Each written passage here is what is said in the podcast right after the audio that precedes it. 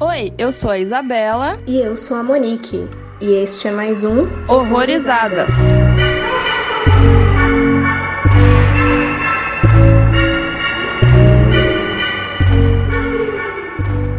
E aí, galera, sejam bem-vindos ao último episódio do ano de 2020. Vamos fechar esse ano falando dos nossos filmes favoritos, dos nossos filmes mais odiados, enfim, do que a galera gostou, do que a galera não gostou. Vai ser uma retrospectiva, né? Resumindo. Horrorspectiva 2020. Isso. Então a gente não vai falar de nenhum filme específico, mas aí o episódio vai ficar funcionando aí como dicas para vocês conferirem, caso vocês ainda não tenham assistido, ou então filmes para vocês evitarem de assistir e não perderem o tempo de vocês. Exatamente. E também se você viu os filmes que a gente falou aqui, vai ser até divertido, né? Porque não vão pegar nenhum spoiler, não vão, né? Daí a gente sabe que vocês escutaram os nossos episódios, né? Olha só que legal.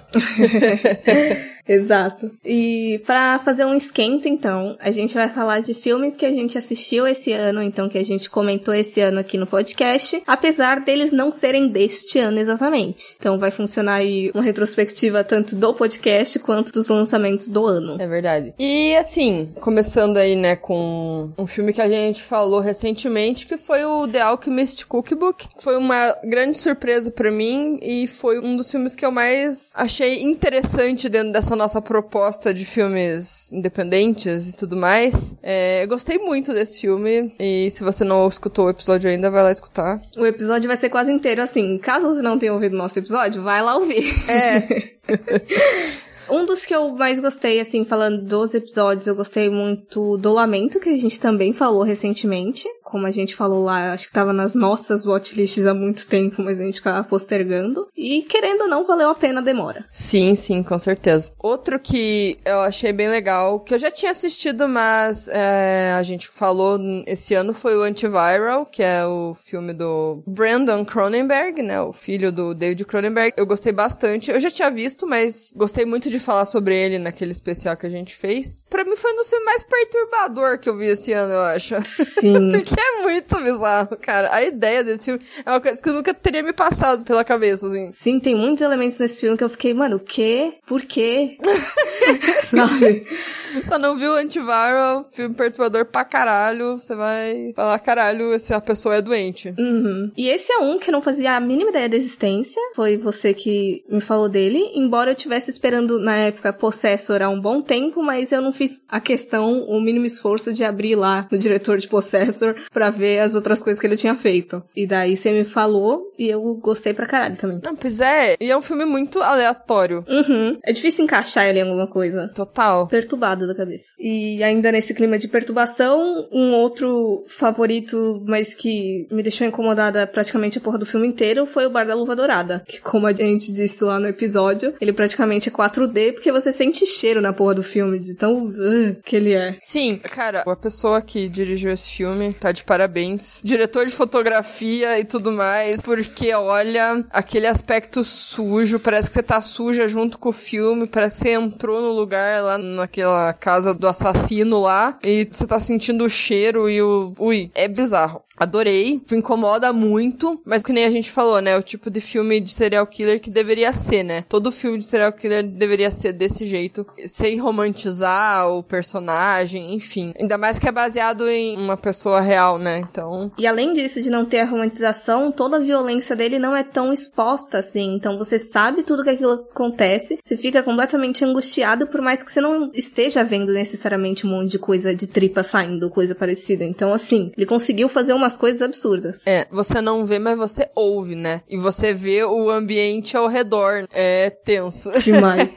E falando agora de surpresas que a gente teve aí ao longo desse ano, eu vou falar aqui de The Beach House. Ele eu acho que é um que eu não tava esperando, eu nem tava sabendo que ele ia sair. Quando eu vi o pôster, eu baixei, mas eu achei que ia ser uma coisa genérica. Mas eu acabei gostando pra caralho desse filme, assim, de tudo praticamente. Eu gostei também. Ele entraria também numa surpresa boa, né, de 2020. e também, além dele, o Death of a Vlogger, que por por mais que repete aí uma fórmula que a gente tá acostumada a ver, né? Por aí, filmes found footage de aparições, né? Mas eu achei que ele conseguiu inovar e trazer algo que foi super acessível de se filmar, né? O cara gastou quase nada e conseguiu fazer um trabalho, assim, nível até superior do que, por exemplo, Atividade Paranormal, que foi um filme que faturou pra caralho, né? e eu achei que esse teve um, uma proposta muito mais interessante.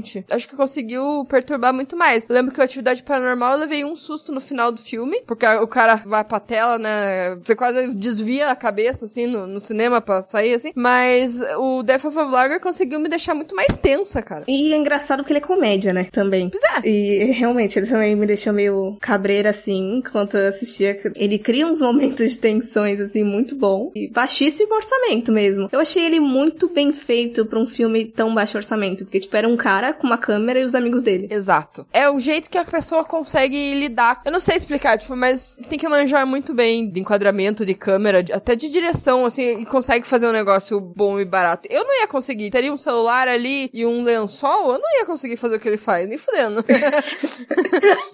é assim que a gente vê quando a pessoa manja, cara. Porque o cara fez aquilo, não foi com uma câmera em um lugar parado só, tipo, atividade paranormal. Que aquilo ali, a câmera tava ali e pronto, assim, sabe? Ele não, ele conseguiu criar clima em vários cômodos da casa, de várias maneiras. Até fora da casa, às vezes. Exato. E ainda tinha uma história por trás, né? Não foi, ai, fantasminhas na minha casa. Tinha toda uma mensagem. Sim. Inclusive, eu acho que eu cheguei a comentar com você há um bom tempo atrás, mas eu acho que para mim esse ano foi o ano do Found Footage. Eu vi no mínimo uns 5 lançados esse ano. Cara, eu vi também. Filmes desse ano e filmes que eu nunca tinha visto de algum outro ano aleatório. Eu gosto pra caralho. E eu, eu me arrisco, sabe? Eu falo assim, ah, Found Footage geralmente tem umas bombas. Mas daí eu, eu me arrisco, foda-se. Uhum. é porque eu acho que fica muito difícil você sair do estigma bruxa de Blair. Algumas vezes. Teve uns que eu vi que era Três Amigos na Floresta. Tipo, já vi isso antes, sabe? Sim, sim, sim. Eu gosto. Tem gente que odeia, mas eu acho do caralho esse estilo de filme. Eu ainda não entendo como tem gente que não gosta de Found Footage, mas... Pois é. Eu acho que é um dos que mais me proporciona medo, tensão, coisas ruins. Parece mais próximo, né, da realidade.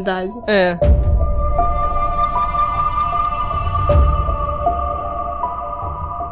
E falando das surpresas, teve também as bombas, né? Que a gente pega, que a gente às vezes tá esperando muito, mas decepciona em diversos níveis. E talvez aqui seja um pouquinho problemático essa parte do episódio. É, é verdade, é verdade. Tem alguns aí que a gente vai falar que as pessoas gostaram. Uhum. Eu acho que um que a gente tem em comum definitivamente é o Relic. É, esse é um que tipo, não é querer ser do contra, não é querer, ai, todo mundo gostou, falar mal, não é isso. É coisas que eu senti que para mim não funcionou muito bem, sabe? Assim, o que eu senti, né, com o Relic. Eu acho que quando você trata de um assunto pesado e delicado, mercado e quer trabalhar de uma forma diferente, não tão direta, digamos assim, tipo, no caso do Relic foi um apelo mais visual pro assunto, que eu acho que é super válido, porque senão, caso contrário, seria só um drama, né, eu acho. Não teria todos aqueles elementos de terror. Mas eu achei que ele misturou elementos que na minha cabeça não fizeram muito sentido. Eu entendo que ele quis trabalhar com as metáforas, assim, por exemplo, como no filme Mãe, né? Mas no caso do Relic, para mim, não ficou muito bem estabelecido, porque eu não senti muita confiança de que pô, era aquilo que ele queria passar desde o começo sabe? Eu achei que ele se perdeu. Uhum. Ele foi meio que uma decepção para mim, porque eu tinha uma leve noção do que, que ele ia se tratar. Eu tava esperando alguma coisa diferente, por mais que eu soubesse que ia cair no lado metafórico, sabe? Então, eu acho que a maioria das decepções que eu possa vir a estar aqui, talvez entre aí numa questão de hype também. Mas daí eu vi o pessoal surtando e eu fiquei, mano, vocês estão gostando só por ser uma metáfora? Porque, tipo, isso já foi explorado diversas vezes e de maneiras muito melhores, assim. Então, eu não consigo entender. Pessoas que gostaram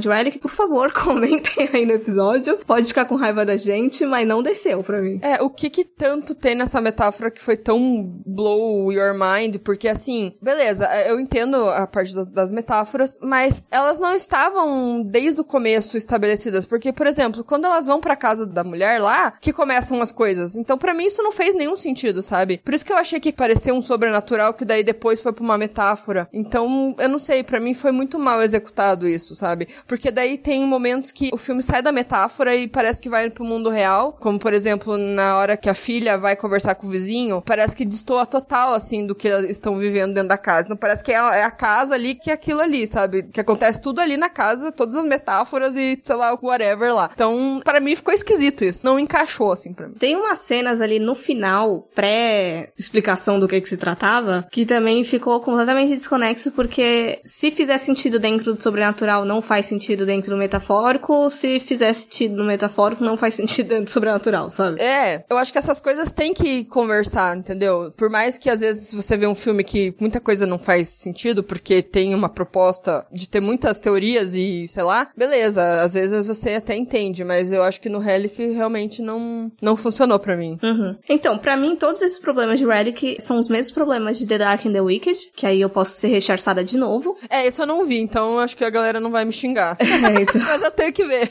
E é, é, é, o mesmo problema, assim, mas só que a diferença é que não tava com hype nesse último. Ele só brotou assim, torrent, eu falei, tá bom, vou baixar e ver. E aí é a mesma coisa de Relic. Eu fiquei, mano, vocês vão ficar batendo essa porra dessa mesma tecla pelo resto da vida agora? Não dá pra fazer mais nada de diferente? Entendi. Que, por exemplo, no Mãe, eu acho que fica tudo muito melhor estabelecido desde o começo. Tipo, a casa é aquilo ali. Por exemplo, a, a personagem da Jennifer Lawrence, ela nasceu ali, morreu ali, entendeu? Ela não sai dali, ela não faz outras coisas. Então parece que tudo se encaixa melhor, sabe? Sim, sim, sim. Eu acho que é uma tentativa muito frustrada de tentar enganar o espectador, assim, para criar algum plot no final, quando na verdade você só tá, tipo, cagando as coisas tudo. É, misturando um monte de elemento, né? E, nossa, a galera, nossa, que genial, que foda, que uou. tipo, nada contra quem gostou, né? Não é querer falar mal das pessoas que gostaram do filme. Cada um tem a sua percepção, né? É muito isso quando você vê um filme, né? Se você tem as suas percepções do filme e você sente as coisas, às vezes que uma pessoa não sente porque você, às vezes, passou por algo que você se identifica no filme, né? E outra pessoa não, então às vezes não, não marca da mesma forma, né? Então é muito difícil falar sobre um filme e esculachar ele, sendo que várias outras pessoas gostaram.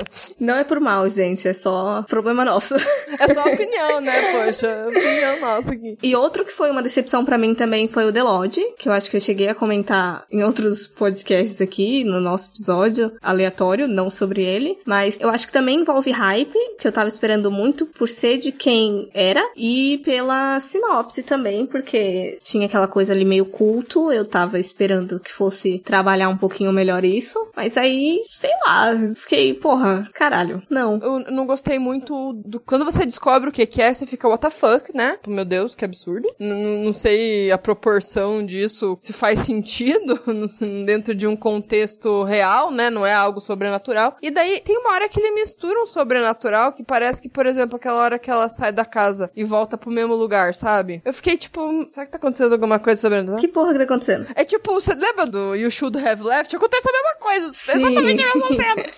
Só que ali ainda tem um sobrenaturalzinho, né? Mas no The Lodge não tem. Daí você fica, gente, o quê? Por que, que ela deu a volta? Ela deu a volta no mundo? O que aconteceu ali? Ali, eu acho que em The Lodge essa cena eu consigo explicar melhor pela questão psicológica de que ela tava meio problemática. Então, eu tava ali na ideia de que nem tudo que eu fosse ver com ela necessariamente ia estar tá acontecendo. Eu só achei desproporcional a questão das crianças mesmo, porque meteram, esqueceram de mim ali, que completamente absurdo. Esqueceram de mim versão psicopata, né? É. Mas é que, assim, eu gostei de alguns elementos, tipo a questão do, do suicídio da mãe, das crianças traumatizadas e tal. Eu achei, assim, que realmente a questão do culto eu não tava esperando que eles fossem trabalhar melhor, porque na verdade não foi uma expectativa minha. Mas eu gostei de alguns elementos do filme que eu achei que foram bem trabalhados, mas eu achei que realmente o que tava por trás de tudo também eu achei bem estapafúrdio. Uhum. bem, nossa senhora, what the fuck. Mas não é um filme que eu falaria, tipo, mal pra caralho, mas é, é só também não é aquela coisa, meu Deus, que aconteceu aqui. Melhor filme do ano. É, é porque, como você falou do hype, a gente espera realmente, porque, né, a, a, diretora lá assinou um filme foda antes, aí você quer ver outro filme foda igual, né? Daí você fica, porra. Eu acho, em partes, eu acho que o problema maior desse filme foi não ser um, um roteiro do casal que dirige. Eu acho que se eles tivessem criado uma história e dirigido, teria saído uma coisa melhor. Pode ser. Mas aí isso é coisa que eu tirei completamente da minha cabeça, zero embasamento. E quer falar de The Rental? É, tá no decepções, mas não foi uma decepção, porque não, não é um filme que eu estava esperando, né? É aí que entra no perda de tempo, no caso. é aquele filme que não acrescenta em nada, mas também pode ser um filme para te entreter ali e tal. Eu falo perda de tempo porque no final, para mim, fiquei puta que pariu, né? Mas o decorrer do filme eu achei interessante, né? Mas eu não gostei da resolução dele, né? Da revelação, né? Então eu diria que foi uma perda de tempo e não uma decepção. Sei. Um outro que entrou para mim na questão de hype, não necessariamente perda de tempo, foi um pouco de Possessor. Isso porque eu nem tinha visto antiviral. Se eu tivesse assistido antiviral, acho que eu ia odiar muito Possessor. Mas é, ele era um que eu tava esperando há muito tempo. O pôster me chamava a atenção, a sinopse chamava a atenção. Aí quando veio, eu sei lá, eu fiquei, porra, poderia ter sido melhor, sabe? Ainda mais depois que eu vi antiviral, eu fiquei, caralho, esperava mais. Uhum. É, eu acho que vai muito das expectativas mesmo, né? Porque quando eu vi Possessor, eu tinha lido algo sobre ele numa matéria gringa, que, sei lá, falava dele como se fosse algo extremamente perturbador, nível assim, filme snuff, tá ligado? Foi um negócio assim absurdo que eu li sobre. E eu fiquei pensando, caralho, eu vou ver o que, que eu vou ver nesse filme, né? Vou ver uma parada muito absurda. E tipo, eu te, até senti cenas ali que eu não tinha visto em outros filmes, que foram bem diferentes, assim. Cenas estranhas. Eu achei esse filme bem esquisito em alguns aspectos. Mas eu não colocaria ele como uma decepção. Ele só não foi uma coisa exatamente o que eu estava esperando. Mas eu não, não me decepcionei, assim, com ele, sabe? Acho que eu estava esperando ver algo mais perturbador ainda, sabe? Não sei onde a minha mente ia. Porque, né, tipo, filho do Cronenberg, o que eu estava esperando, né? Pessoas que escrevem textos, por favor, não fiquem colocando, nossa, porque é o filme mais perturbador, ou então pessoas saíram vomitando e gritando e desmaiadas da sala. Porque isso cria, assim, uma expectativa em gente que é perturbada da cabeça que o filme não vai conseguir atingir depois, porque nunca atinge. Não vai, não vai atingir, cara. Eu ainda tô pra ver um filme que atinge o nível de, de doença que eu tô esperando aqui, que, que, que, eu imagino na minha cabeça, que eu também não consigo imaginar, é tipo aquela coisa inatingível, né?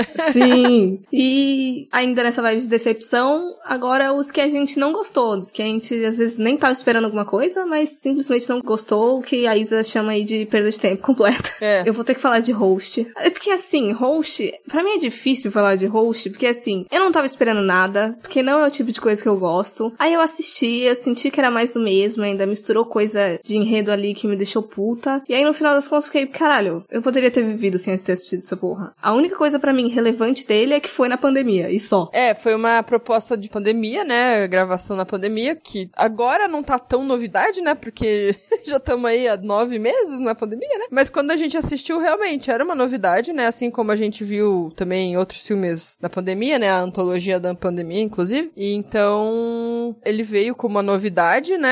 Mas que realmente ele é mais do mesmo, mas ele conseguiu me botar cagaço. Então para mim foi legal. me caguei e foi, foi da hora. Teve o fator que eu assisti de dia com gente andando pela casa, então não foi uma coisa que mexeu muito comigo. Também tem essa questão, né? Tem certos filmes que é interessante você entrar no clima, né? Pra pelo menos ele, ele cumprir o que ele quer fazer. Que eu, eu acho que a proposta do host era só meter um cagacinho na galera. Então, como pra mim ele funcionou, eu fiquei feliz de ter dado certo.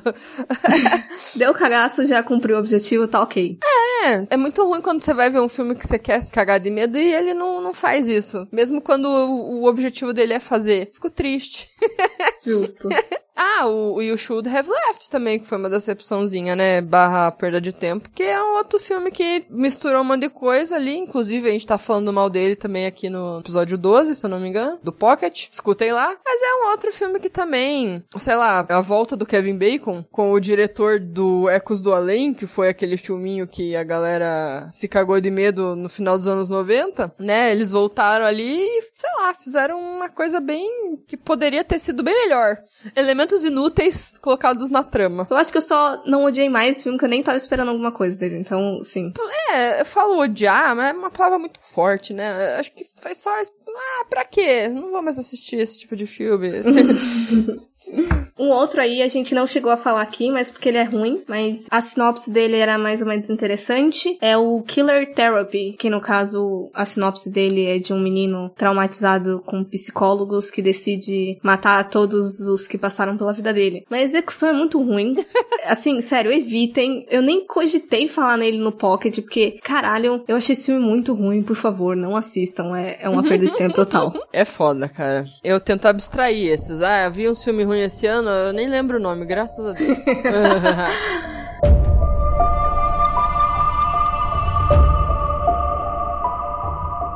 E entrar na parte boa aí, talvez. Sim, e... favoritos. Foi difícil escolher, porque não, não tem só um. Mas eu coloquei um porque eu acho que ele tá no meu coração, porque foi o primeiro, né, que a gente falou. Tem um fator emocional ali. Tem, tem todo um negócio, né? Foi o Vivarium, né, pra quem, não, quem acompanha desde o início, a gente falou de Vivarium. Estreamos o podcast com Vivarium. E ele foi um filme que, assim, deu muito pano pra manga, né, deu muito assunto. E ele é muito interessante. Eu acho que a gente falou de todos os elementos possíveis e imagináveis nesse episódio. Cara, a gente dissecou o filme, né? Foi muito da hora. Sim. E eu escutei outro podcast falando dele que também levantou outros temas também, outras perspectivas que eu também achei muito bacana, mais baseado assim em, em comportamentos sociais, assim, não tanto as teorias mais de ET e tal, né? Mas a questão mais assim social. Então eu também achei bem legal. Mas eu gostei muito desse filme em vários aspectos. Então valeu muito a pena conhecer Vivarium. Inclusive foi ele que me deu um, o start de caralho, eu preciso falar de filmes com pessoas, sabe? E aí foi a ideia do podcast que eu te amei e aí seguimos. Seguimos. Eu estava rindo quando você começou a falar, porque eu lembro que a gente não fazia a mínima ideia de quanto tempo o episódio ia sair, aí eu fui upei lá no Anchor, aí tipo, caralho, o episódio saiu, o que, que a gente faz agora? A gente divulga. Saiu, tipo, muito rápido, né? Meu Deus, eu não tô preparada pra isso. Como assim tá no Spotify? Como assim as pessoas vão ouvir a gente? Meu Deus, que droga! As pessoas vão ouvir a gente, que medo! Tenho nem roupa pra isso. Aquela vergonha de postar, tipo, puta merda, me escutem, mas sei lá. Me escutem, mas não me falem. É, é exato. Ai, gente, as pessoas vão escutar, que droga. É legal, mas e agora? Foi da hora. Sim. E eu acho interessante como a gente evoluiu, assim, em diversos aspectos. A gente mudou muito o formato do podcast de lá pra cá. Às vezes eu fico até curiosa de como seriam os primeiros episódios nesse formato que a gente tem agora. Mas de qualquer forma, eu gosto muito do episódio de Vivarium ali. Ele é um marco. Sim, a gente começou meio que tentando roteirizar, né? Assim, é. Ai, agora a gente vai falar dessa cena e depois dessa cena. É, é aquela coisa, né? Vai adaptando, né? Uhum. Foi ficando do, do jeito mais adequado. Sim. Tentativas e erros. É. E por mais que eu goste muito, que tem um fator sentimental muito forte com Vivarium, e que eu gosto muito do filme em si, um que mexeu comigo de diversas formas, eu acho que envolveu pandemia, eu acho que envolveu a pessoazinha de 18 anos que gostava de coisa meio independente, experimental, foi o She Dies Tomorrow. Eu gostei muito desse filme. Não sei, sabe aquele filme que parece que mexe com alguma coisa aqui dentro? E eu fiquei apaixonada por esse filme desde o primeiro segundo que ele começou, assim. Eu achei ele um filme muito bonito, assim, e ele é muito sensível, né? Então, eu gostei bastante também. A gente conversou sobre ele com as meninas do Estação Mortiça, né? E elas acharam meio chato, né? tipo, acharam meio pé no saco, assim. Mas, enfim. Eu não sabia o que esperar desse filme quando eu assisti, porque eu lembro que eu vi o trailer e ele não me dizia muito. E o filme se chamava She Dies Tomorrow eu achei interessante o nome, então foi. Eu apoio totalmente qualquer pessoa que fale que esse filme é entediante. Porque eu entendo os motivos, total. Mas sabe o que eu não achei? Porque ele tem uma mistura de jogo de cores. Eu não sei, eu gostei muito de Os Lemmy. Ele é esquisito. Ele é esquisito, exatamente. Eu não achei entediante, não. Uhum. Mas eu entendo. Eu vi alguma galera, não necessariamente só as meninas, mas eu vi gente falando nos Filmou, Leatherbox da vida, Facebook. E esse é um que eu gosto, mas eu não, não defendo com unhas e dentes, porque eu entendo toda a crítica negativa sobre ele. Mas isso não me impede de gostar. Sim, eu acho que quando a pessoa fala que um filme é muito entediante, porque tem alguma cena que às vezes é muito estática, muito aquilo ali se estende por muito tempo, é porque eu acho que a pessoa não tá imergida no filme, sabe? Eu acho que esses filmes com essas cenas um pouco mais entediantes é justamente para testar a sua imersão e ver o quanto você tá ali presa ou você tá mais, talvez, avoada, não sei, ou não tá esperando mesmo aquilo e fica, cara, por que que tem uma pessoa ali parada olhando pro nada? Eu lembro muito da cena da Rooney Mara comendo a torta lá no chão, no, no filme A Ghost Story. Por que que ela fica lá um tempão comendo aquela torta, né? Vamos refletir, reflitam aí. Por que apareceu ela lá todo aquele tempo? O que vocês sentiram ali? Eu senti fome, me deu vontade de comer torta. E vocês? Comentem aí o que, que vocês sentiram com a cena da Hannah Mara. É. Eu nem lembro esse filme direito, que eu odeio o Casey Affleck. Ah, é, né? Depois deu merda, né? Mas é que eu vi acho que antes. Foda que aquele filme eu gostei muito, mas agora ele tem esse defeito. É que eu achei muito legal a ideia do fantasminha ser um- uma pessoa num lençol, cara. Sim. Eu achei maravilhoso isso. E, tipo, daí é o Casey Affleck. Se fuder. Tem que fazer um outro igual. Faz um exatamente igual com outro homem, por favor. Sim.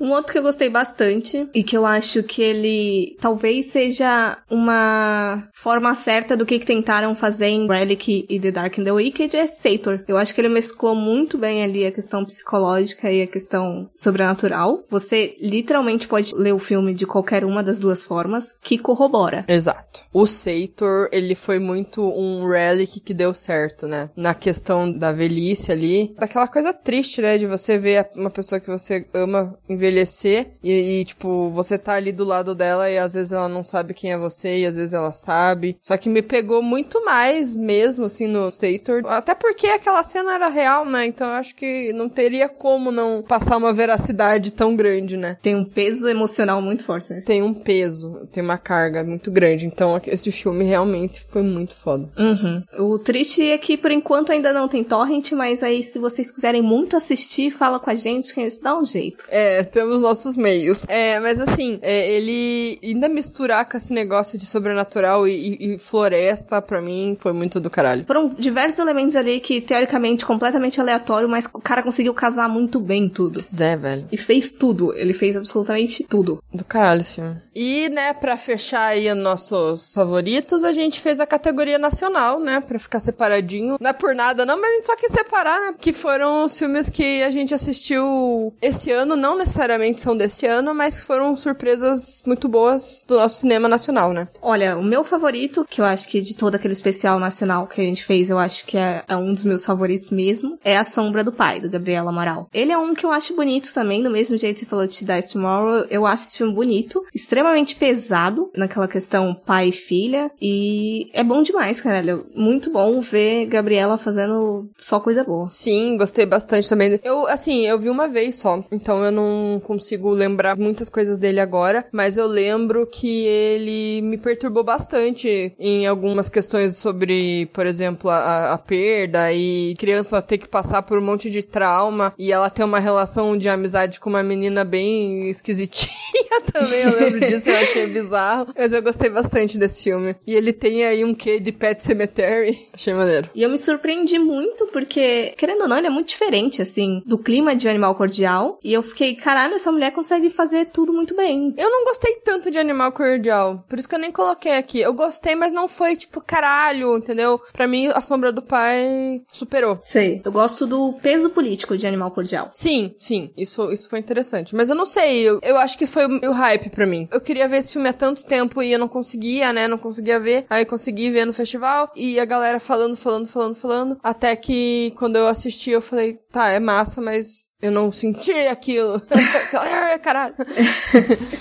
Hypes destruindo experiências desde sempre. É, é, eu odeio isso, mas foi o hype, foi o hype. É, outro que é desse ano também, que na verdade ele não é inteiro desse ano. Uma parte foi feita esse ano, se eu não me engano, que é o Cabrito, né? Que ele juntou ali três curtas e virou um longa. E ele saiu no Fantaspoa desse ano, que foi uma boa surpresa também pra mim. Gostei bastante. Eu gosto desse estilo de filme sujo e ruim de ver, assim, as cenas nojentas, repugnantes, assim, e, e mistura canibalismo com problemas maternos e uma caralhada muito doida. Eu gostei bastante. Eu gostei dele, teve algumas coisas que eu não gostei, mas essas coisas que eu não gostei eu não consigo condenar muito, porque eu acho que é uma questão financeira ali. Mas eu achei diferente da maioria das coisas que eu vi de cinema nacional e eu dou muitos méritos a ele por isso. Uhum. Ele teve umas cenas que eu gostei muito. Tipo, aquela cena que ele via a pessoa com cabeça de porco. Porcos são muito marcantes nesse filme. Porco é um negócio que é foda. Se coloca em filme e dá, dá um impacto muito grande, né? Tem uma cena também também que eu gostei, como se a família fosse tirar uma foto, daí parece uma foto antiga, que é só eles posando por uma foto, assim, daí fica um efeito meio vintage, assim. Eu não sei.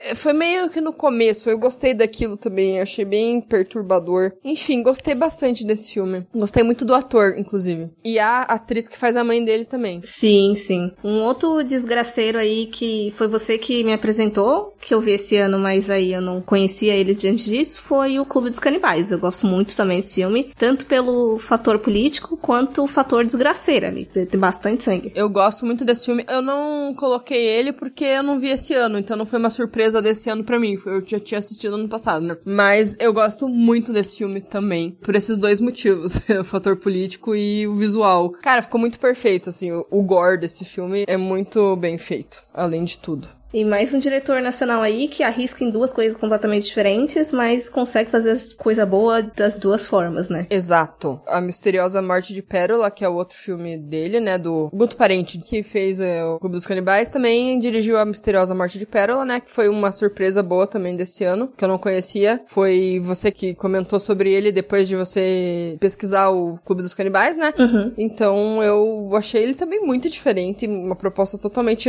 inovadora, por mais que ele converse ali um pouco com o diálogo, né? Ele ainda consegue inovar em alguns elementos. Então eu gostei bastante. Achei ele bem esquisito e intrigante, assim. Gostei. Ele é bem esquisito. Tem umas cenas que fica aparecendo na minha mente, assim, é bem doido. É. E também outro que me impressionou bastante pela originalidade foi A Noite Amarela. Que ele tem uma vibe meio She Dies Tomorrow, não tem? Tem, tem, tem. Então pode ser que as pessoas achem entediante também em alguns elementos ali. Mas eu gostei muito de como ele trabalhou com o escuro, com a falta de luz ali, sem ficar aquela coisa ruim de assistir, sabe? Que tem filme que é escuro que você fica, pô, o que tá acontecendo? E não é o caso desse, sabe? Eu gostei muito disso. Gostei bastante. E da temática dele também. Do medo, né? Do desconhecido, do amanhã, do que, que eu vou fazer da minha vida. É muito bom. É, sim, eu gosto muito desses filmes de entre períodos, né? No caso, saindo ali da adolescência, entrando na vida adulta, mas o que, que eu faço da minha vida agora? É um sentimento que eu consigo consigo me identificar. E eu gostei pra caramba desse filme. Eu não sei o que, que eu tava esperando dele, eu não lembro mais. Faz um tempinho que a gente viu. Mas eu lembro que foi uma surpresinha gostosa, assim, que eu falei, caralho, olha essa parte aí de cinema nacional que eu não conhecia. Pois é, ele é um filme muito profundo, né? Eu não tava esperando tanta profundidade, porque quando eu li a sinopse, ele não parecia ser algo assim. Ele parecia que ia acontecer alguma desgraceira ali com os jovens, né? Porque os jovens, né, gostam de curtir, fazer festa. E fazer merda. Fazer merda merda. E, mas não foi o caso, né? Ele foi muito mais profundo. E é aquela coisa mesmo de. Ai, é uma etapa que se conclui e vai começar outra. E é o medo da mudança, né? A gente não sabe o que vai acontecer, a gente tá acostumado com uma coisa e daí do nada ela não é mais daquele jeito, né? Eu acho que todo mundo em algum momento vai se identificar com isso. Se é que já não se identificou, né? Então, por isso que ele pega tanto, né? Exato. E ele também tem um fator emocional para mim, que foi aí nossa entrevista com o ator global. Então, ouça o nosso episódio. Pois é, né? A gente tá importantíssima. Esse ano, ó, rendeu. Nem parece que a gente começou esse ano. É verdade. Um outro que eu vou só passar por cima, não vou falar muito, até porque a Isa, eu acho que não viu, mas é um nacional que eu citei lá na, na lista de 30 filmes de 30 países, que é o Bem-Aventurado. Ele é um bagulho bem doido ali, envolvendo um conto russo com uns bonecos em tamanho real. E, é muito bom, eu me diverti bastante. É, eu não vi, é verdade. Esse eu não vi, mas parece ser muito doido. Uhum. Fica a recomendação.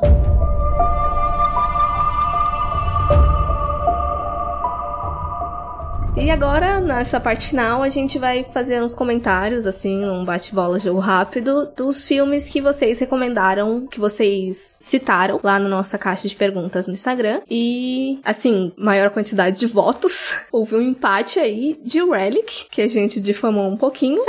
E O Homem Invisível. Ó, oh, concordo muito com O Homem Invisível, eu achei um filmaço. Foi o último filme que eu assisti no cinema, né, antes da pandemia. E eu gostei bastante dele. Assim, após eu ver o filme, eu fiquei trocando uma ideia com a minha amiga sobre ele, assim. Ela levantou alguns pontos negativos e tal. Mas que depois eu, eu pensei muito, assim, e vi que aquilo ali ficou perfeito. Não tentou romantizar uma situação escrota ou colocar o cara como bonzinho e, sei lá, sabe, Arrependido, né? arrependido e e a mulher como louca, tipo, por mais que em alguns momentos eles não acreditassem nela, ele- eles mostraram o que realmente acontece, né? As pessoas realmente não acreditam. Então, foi muito legal ver esse filme exatamente como acontece mesmo, tirando a parte da tecnologia, né, que ainda não existe, graças a Deus, né? Que absurdo aquilo, imagina, cara. É um pesadelo, né? Tipo, um cara visível, você já se borra nas calças, imagine um homem invisível fazendo essas merda. Deus me livre.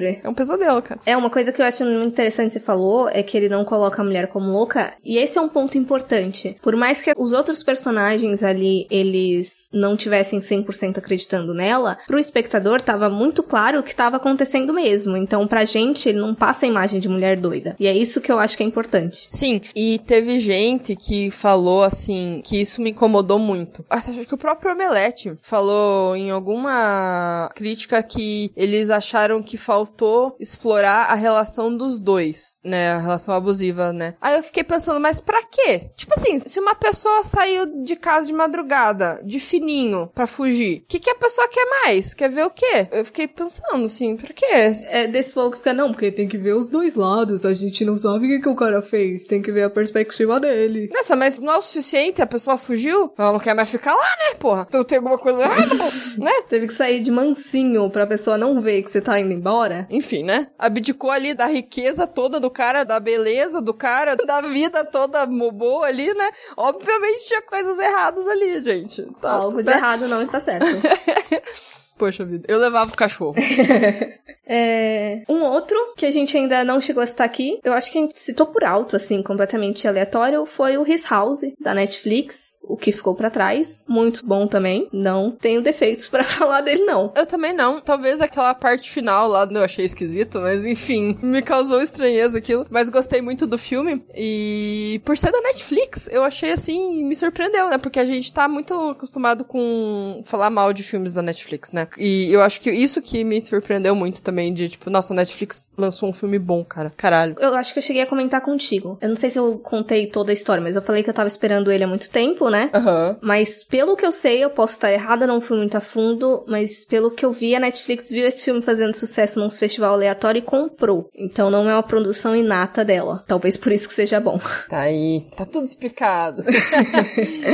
Mas ele é muito bom. Eu até pensei aqui, quando eu vi, eu literalmente esperei da 4 horas da manhã pra assistir a porra desse filme que eu tava esperando há muito tempo. Mas tem filme que eu acho que não dá nem pra discutir, porque ou é tudo muito bom, ou eu acho que ficou tudo muito claro. Então eu fiquei, mano, a gente vai passar 40 minutos, uma hora, rasgando seda pro filme só. É, ah, e também é um filme que tava sendo muito falado, né? Então não seria uma dica, né? Seria só uma opinião sobre o filme. Não ia levantar nenhuma novidade pra galera, né? Exato. Não, não seria tanto dentro da nossa proposta do podcast, né? Se bem que a gente falou do hype do, do host, né? Mas mesmo assim, acho que, sei lá, é um filme que realmente não tem nenhum ponto negativo, talvez, de alguma problemática, sei lá, que poderia ter, né? Eu acho que levanta umas questões muito, muito pertinentes aí. E que não tinha sido visto trabalhado muito, então Exato. Talvez mais em drama, mas dentro de cinema de gênero não. Outros dois que foram citados, um a gente chegou a comentar por alto, foi o Possessor e Swallow, que também ficaram empatados aí. Swallow foi nosso segundo episódio. Ah, é um filme que eu gostei, mas ele não se destacou dentro dos filmes todos que a gente falou aqui no podcast. Eu gostei, mas senti que tiveram coisas melhores. Acho que me identifiquei mais com outras produções, mas é um filme que é muito bom também e vale a pena, com certeza, assistir. Swallow, eu acho que foi um filme que cresceu pra mim depois. Eu acho que eu tive mais problemas com ele quando eu assisti, mas agora eu vejo ele, sei lá, pode ser porque faz tempo também, mas hoje em dia eu fico, não, eu aceitei Swallow assim. Então, eu gosto dele agora. Né, ele serviu pra gente conversar bastante, né? Ele deu bastante pano pra manga esse filme. Sim. Quarta posição aí foi The Dark and the Wicked, que comentei aqui por alto, meus problemas com ele. Então assistam por sua conta e risco. aí, talvez na quinta colocação, teve um monte. Teve Diablo Rojo, Diablo Vermelho, que foi o primeiro filme do Panamá, se eu não me engano. Esse eu não vi. Eu não lembro se ele saiu no Fantaspoa, no Cine Fantasy. Foi no Fantasy. Eu acho que saiu nos dois. Que droga, eu não vi nenhum. Droga. Teve Color Out of Space, que é bom também. Amo esse filme, tenho uma paixão por ele, porque além de tudo ele ainda faz referência ao Enigma de Outro Mundo, que é um filme que eu amo também. E tem a Nick Cage surtando, maravilhoso, amo. eu acho que 50% do que eu gosto desse filme é porque é o Nicolas Cage. Não teria como ser outra pessoa. Foi sensacional. Não, mas esse filme em si é muito bom. Eu não citei ele aqui nos nossos favoritos porque ele não foi citado no podcast, né? Mas eu adoro esse filme. É um filme que vai entrar, assim, pros filmes que eu vou ver anualmente, eu acho. Uhum. É, muito bom. Nicolas Cage, meu Deus. Ele tinha que fazer mais cinema independente, esse homem. Sim, por favor, faça. Aí, na mesma posição, também teve The Beach House, que a gente já chegou a comentar. Nossa, temos fã-clube desse filme. Exato. O próximo você assistiu e eu não, então você pode desenvolver melhor. Antebellum. É, o, o Antebellum eu assisti. Eu gostei da maneira que ele trabalhou, assim, a questão do passado e presente, que ele faz uma brincadeira, assim, que você não entende muito bem o que tá acontecendo. É a mesma protagonista em dois tempos diferentes. Você acha que é assim, né, que tá funcionando. Aí depois você descobre que não é bem isso. Só que daí quando você descobre o que que é, é muito problemático, sabe? Então ele levantou, assim, umas questões bem problemáticas de racismo e tal. Então ele é um filme que acabou não desenvolvendo muito bem isso, sabe? Não da maneira certa. Algumas coisas eu achei pertinentes, mas eu acho que realmente ele ficou pobre nisso. Mas é um filme interessante para assistir, pra ter essas ideias e pra, né, pra dar uma pensada e tal no que que tá certo, no que que tá errado, mas eu acho que vale a pena. Talvez se você ver, também vai ter algumas observações nesse sentido. Uhum. Mas como eu falo, eu gostei dele ter trabalhado esse passado e presente de uma maneira que eu nunca tinha visto, assim, sabe? Eu não lembro, pelo menos, de ter assistido coisas assim. E eu gosto muito da atriz, então gostei também por, por isso. E aí, junto ainda nessa colocação, acho que nenhuma de nós viu, é o Furo Incontrolável. Você viu? Não, não vi. Então, fica aí talvez a recomendação, mas a gente não tem nada pra falar sobre ele. É, esse Furo Incontrolável não conheço, vou atrás. Não tô ligado sobre o que é, não. Pelo que eu vi, eu acho que ele tá no Telecine Play, mas eu não tenho certeza. Pode ser que eu veja, então, que eu assinei. 60 dias de Telecine Play na faixa, depois eu cancelo. Stonks. Já marca no calendário pra não esquecer e faturar, e só depois se lembrar. Exato. Eu já fiz isso muitas vezes, inclusive. mas, e aí teve outros filmes que fizeram menção, mas aí só uma outra pessoa, e alguns a gente chegou a falar no podcast, já citou aqui nesse episódio. Um deles foi Vivarium, que tem um apelo emocional nosso, inclusive eu queria que mais pessoas tivessem votado em Vivarium, eu estou decepcionada, pessoas. Pois é, tô também. Olha lá.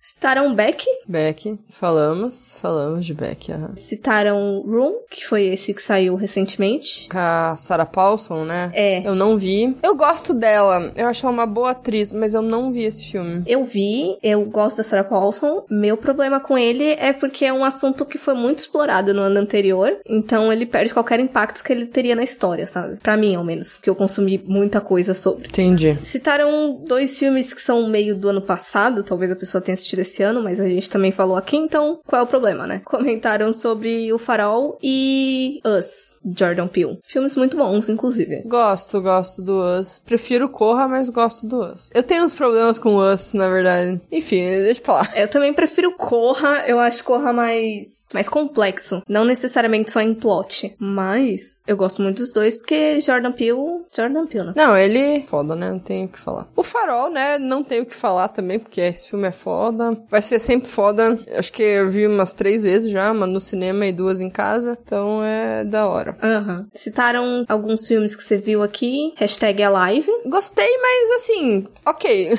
Nada demais.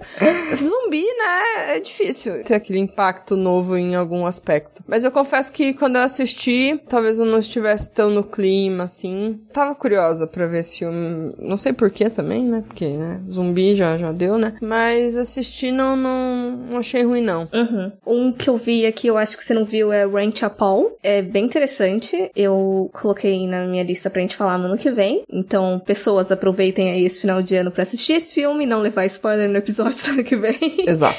Teve Cia Fever, que nós duas vimos. Esse filme eu vi em abril. Foi bem, acho que na época que ele saiu. E eu gostei muito de algumas coisas dele. A gente vai falar sobre ele num pocket, já vou dar um spoiler aqui. Mas eu achei muito legal porque ele fala de uma maneira muito clara sobre a importância da quarentena, né, cara? Sim! Galera, fiquem em casa. Mano, eu acho que teve muito filme que ressignificou por ter saído em plena pandemia. Sim. Ele traz uma importância muito grande nesse aspecto e por ele se passar num barco também, eu gostei bastante da claustrofobia e de tipo, pra onde que eu vou, né? Não tem lugar pra ir, vou ter que ficar nesse barco e me fuder aqui. Gostei disso, que né, é uma situação bem merda, né? E gostei do negócio do desconhecido também, né? Aquele bichão, o que que é aquilo, o que tá acontecendo. Você lidar com uma coisa que você não conhece, pode acontecer várias outras coisas, você não tem a mínima ideia o que que vai acontecer com aquilo ali, né? É uma coisa nova, então gostei. Eu gostei do bichão e eu gostei da construção da protagonista também, muito boa. Uhum. Teve três, pra falar a verdade, que a galera citou que saiu na lista dos 30 países. Não vi também. Que foi La Llorona. Desculpa meu espanhol. Ele não é o A Maldição da Chorona, pelo amor de Deus, não confundam os dois filmes. Ele tem um fator político muito, muito, muito, muito forte. É legal. Tem Sputnik, que é um filme russo, que ele tem uma criatura bem tensa também. Eu achei bem interessante por causa dessa parte, por mais que o final tenha me decepcionado um pouquinho. Tem Impetigore, que eu também não sei se estou pronunciando certo. Eu acho que ele é da Indonésia. E ele é bem sobrenatural. Talvez assim, se você tiver no clima certo, ele dê um cagaçozinho. E o diretor, ele gosta de fazer umas coisinhas bem específicas. Eu acho que ele é um desses que tem uma marca registrada. Eu vi, eu acho que outros dois filmes dele e é bem interessante.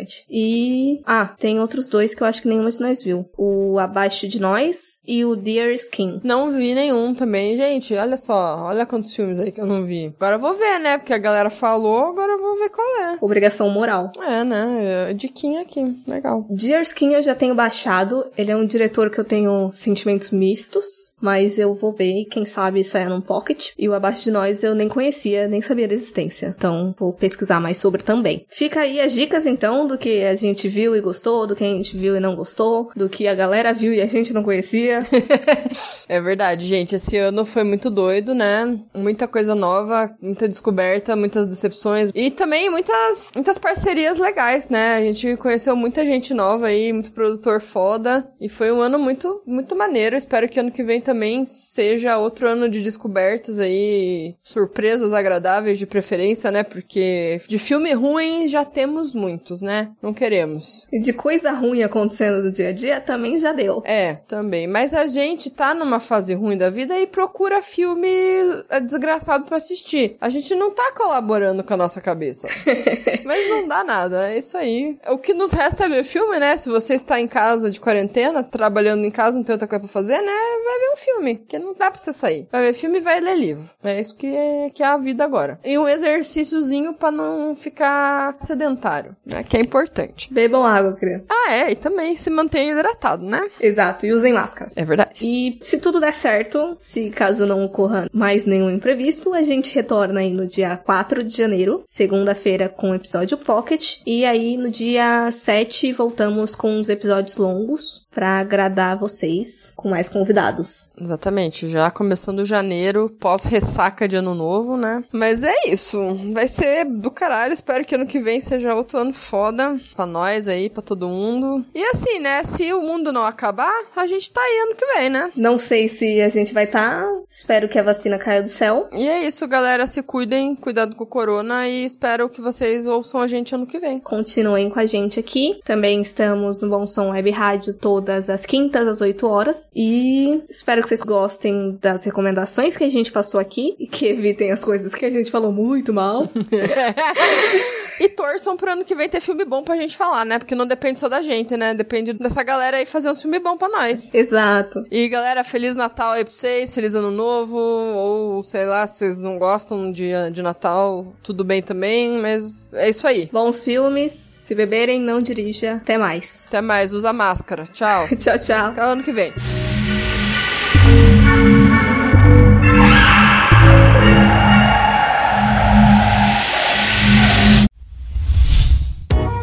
A iniciativa Podcasters Unidos foi criada com a ideia de divulgar podcasts menos conhecidos, aqueles que, apesar de undergrounds, têm muita qualidade tanto em entretenimento quanto em opinião. Por aqui você tem a chance de conhecer novas vozes que movimentam essa rede. Então entre lá no nosso Instagram, o arroba Podcasters Unidos, é só escolher e dar o play.